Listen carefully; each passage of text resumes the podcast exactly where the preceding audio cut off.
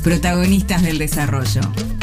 Mi nombre es Miño Ángel Eduardo, soy el presidente de la Asociación de Pescadores Artesanales La Palometa. Por el año 2014-2015, un grupo de pescadores nos juntamos para tratar de mejorar nuestra calidad de vida y ser más visible ante la sociedad. Eh, en el 2018 formamos la asociación con ocho personas. Hoy en la actualidad tenemos 58 socios Hemos recibido ayuda del Ministerio de Desarrollo Social con el CONAMI, son créditos rotativos.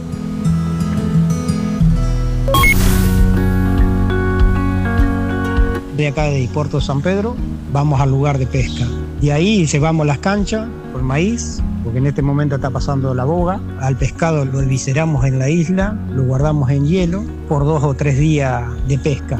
Y como acá en San Pedro tenemos una cámara, lo podemos guardar es un día muy simple para nosotros y no hay horarios determinados porque es climático. Por ahí hay días que hay neblinas, consecuencias en el río, vientos. Ningún día es igual al otro.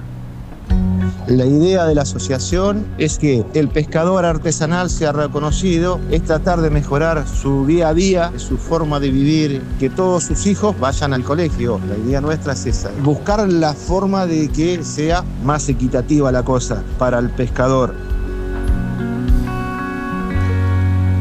Reconstrucción Argentina. Ministerio de Desarrollo Social de la Nación.